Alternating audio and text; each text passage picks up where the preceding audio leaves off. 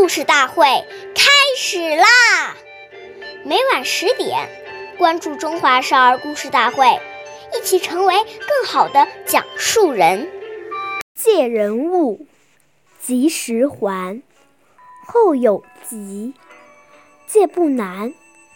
借用他人的物品，要爱惜使用，并准时归还。这样以后若有急用的时候，再见就不难了。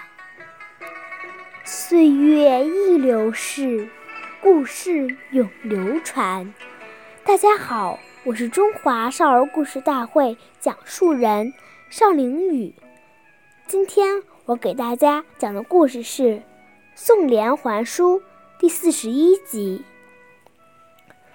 明朝时有个叫宋濂的孩子，从小因家里穷，没钱买书，总是四处借书看。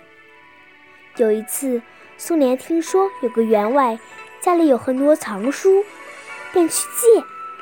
那个员外见他是个小孩子，不愿意把书借给他，就规定了一个很短的借书日期。宋濂拿到书后，赶紧开始抄写，吃饭睡觉都顾不上。母亲劝他早些休息，他却很认真地说：“明天就要把书还回去，我一定要快些抄完。”第二天，下起了鹅毛大雪。母亲劝他晚些再送回去。可是宋濂说：“我都和人家说好了还书的日期，怎能不守信用呢？”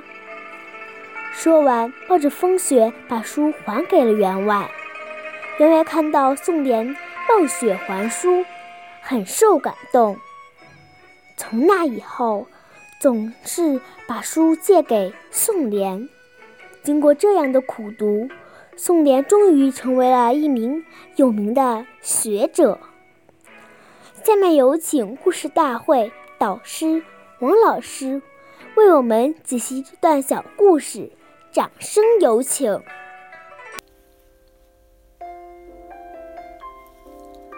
要借别人的东西，即使是亲近的人，都要当面向他讲清理由。有礼貌的提出请求，如果人家拒绝了，要理解人家。当人家借给我们之后，要心存感激，因为这是人家在帮助你。说好了什么时候归还，一定要及时归还，而且要答谢，这是讲信用、有礼貌的表现。假如不准时归还，那就太没有道义了。所以，当我们确定哪个时间要还时，一定要写在日历或记事本上，以免忘记。使用别人的东西时，要比对待自己的东西还要爱惜，做到完璧归赵，这样人家才会信任你。万一有损坏，要向他说明，主动的提出赔偿。当你每次借东西时都很谨慎，往后借再多的东西，他都会很欢喜的借给你。有人说，现代社会要敢想敢干，谨慎已经过时了。此种看法非常浅薄。做事既要有胆略，也要谨慎，缺一不可。所谓胆大而心细，做人讲道理，更要吾日三省吾身，在细微处下手。社会生产生活方式常变，而人性千古不变。古人谨字的训导永不过时。感谢您的收听，下期节目我们再会。